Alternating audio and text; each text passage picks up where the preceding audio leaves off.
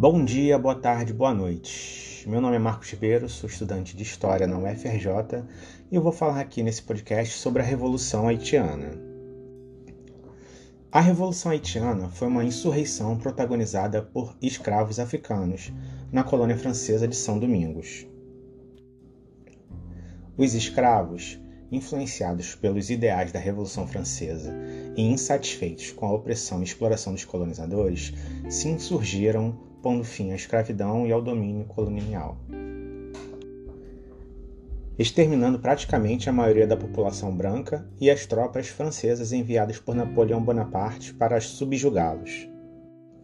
Essa revolução viria a resultar no único Estado nacional oriundo de uma insurreição de escravos e seria o primeiro país nas Américas a abolir a escravidão e o segundo a proclamar a sua independência.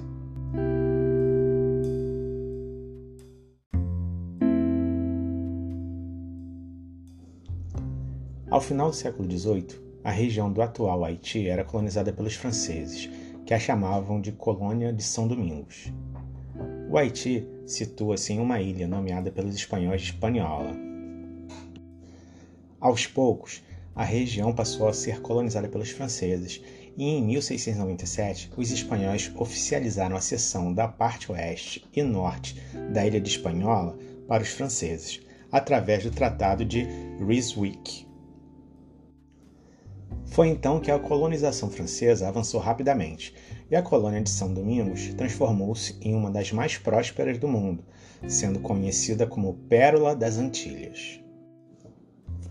São Domingos se destacava com plantations de açúcar, além de algodão, café e índigo, mas o seu principal produto era açúcar produzido a partir do cultivo da cana. Durante o século XVIII, grande parte do açúcar consumido no mundo era produzido em São Domingos. Esse sistema de plantation era sustentado pela exploração do trabalho escravo. São Domingos se tornaria então o território americano com a maior concentração de escravos africanos conhecidos até então.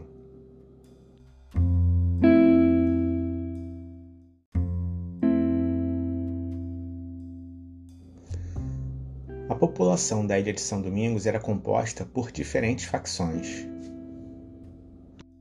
Uma pequena elite de grandes comerciantes e fazendeiros franceses que possuíam a imensa maioria dos escravos da ilha.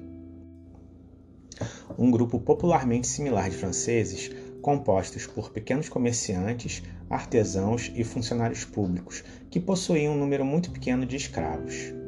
A população livre branca totalizava 32 mil pessoas em 1789. Havia também os chamados pessoas de cor, os mulatos, por volta de 25 mil pessoas, com uma boa parte deles também possuidoras de escravos. E a grande maioria populacional era composta por escravos, estimadas em 800 mil pessoas por volta de 1789, predominante de africanos. Com os acontecimentos decorrentes da Revolução Francesa, todos esses grupos de homens livres vislumbraram uma oportunidade para a obtenção de mais direitos políticos e de maior autonomia em relação à metrópole.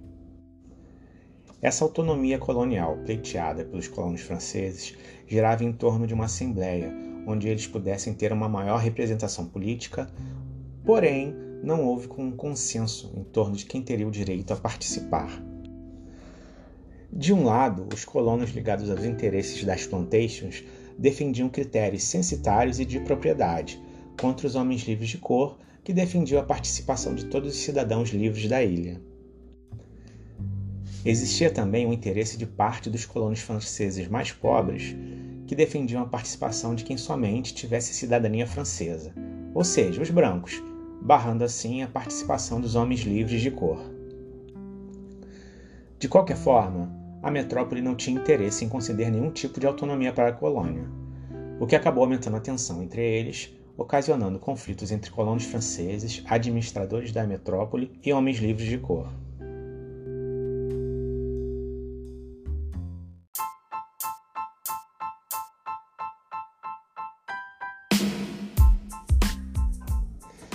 A situação piora quando, em 1791, eclode uma insurreição de escravos nas plantations de açúcar do norte da ilha, sob a liderança de Toussaint Louverture.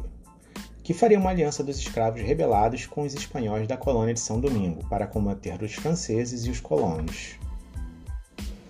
Pouco tempo depois, essa revolta disseminou-se por toda a colônia, chegando a ter mais de 100 mil escravos rebelados. Os escravos buscavam a libertação do sistema de exploração vigente e os negros libertos lutavam para obter a equiparação dos direitos com franceses. Com o início da rebelião, todos os anos de ódio represado fizeram com que diversos atos de violência contra os franceses fossem realizados. Assim, ataques contra propriedades francesas e os assassinatos de grandes proprietários e suas famílias aconteciam com certa frequência. É importante frisar a importância do voodoo nesse processo revolucionário. O voodoo haitiano se caracterizou por um processo de construção que mesclou influências africanas e indígenas ao longo de três séculos, servindo para aglutinar os escravos e permitindo sua conscientização e autonomia política e cultural, além de ser uma forma de resistência ao batismo católico impostos pelos colonizadores. Em 1791, em uma cerimônia voodoo em Boi Caimã, se organizou o levante dos escravos através de um pacto de sangue, com o propósito de conquistar a liberdade, exterminar seus algozes torturadores e juntos fazer emergir uma nova sociedade, mais igualitária, nos moldes dos ideais pregados na Revolução Francesa, de liberdade, igualdade e fraternidade, mas que se restringiam à França e eram negados em suas colônias. Essa coesão foi fundamental para unir uma sociedade através da língua creole e da religião voodoo como forma de resistência aos colonizadores.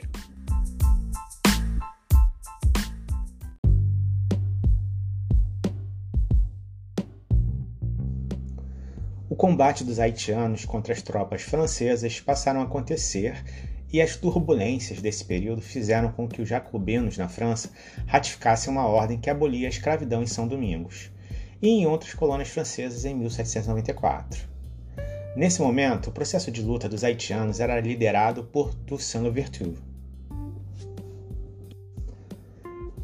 Foi a liderança de Toussaint que fez com que a rebelião dos escravos fosse transformada em um movimento revolucionário que permitisse o decreto de mudança de caráter político no Haiti.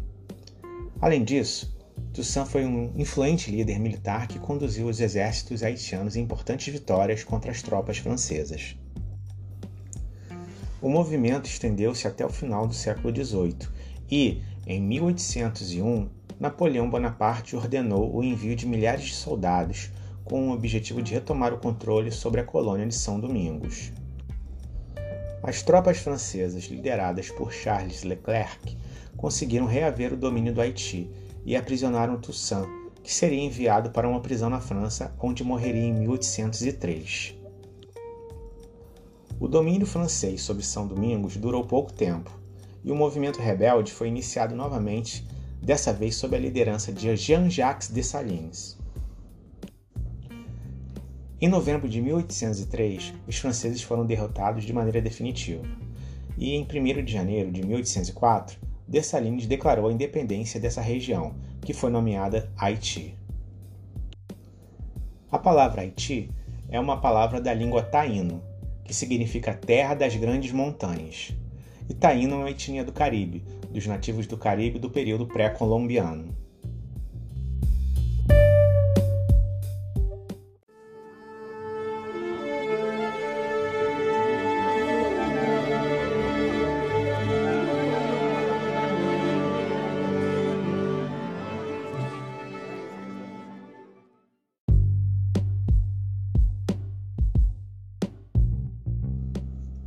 A Revolução Haitiana impactou o mundo atlântico basicamente em duas formas.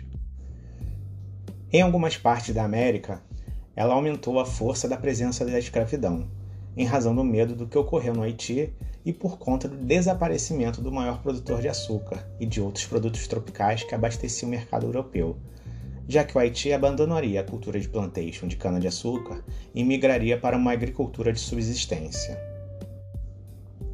Todavia, em outros locais, a Revolução Haitiana enfraqueceu a escravidão, devido ao apoio que o Haiti, como Estado independente, deu aos processos de independência na América do Sul, principalmente ao apoio dado a Simão Bolívar. e por conta novamente do temor gerado nas elites locais de que o exemplo da experiência haitiana fomentasse novas revoltas de escravos.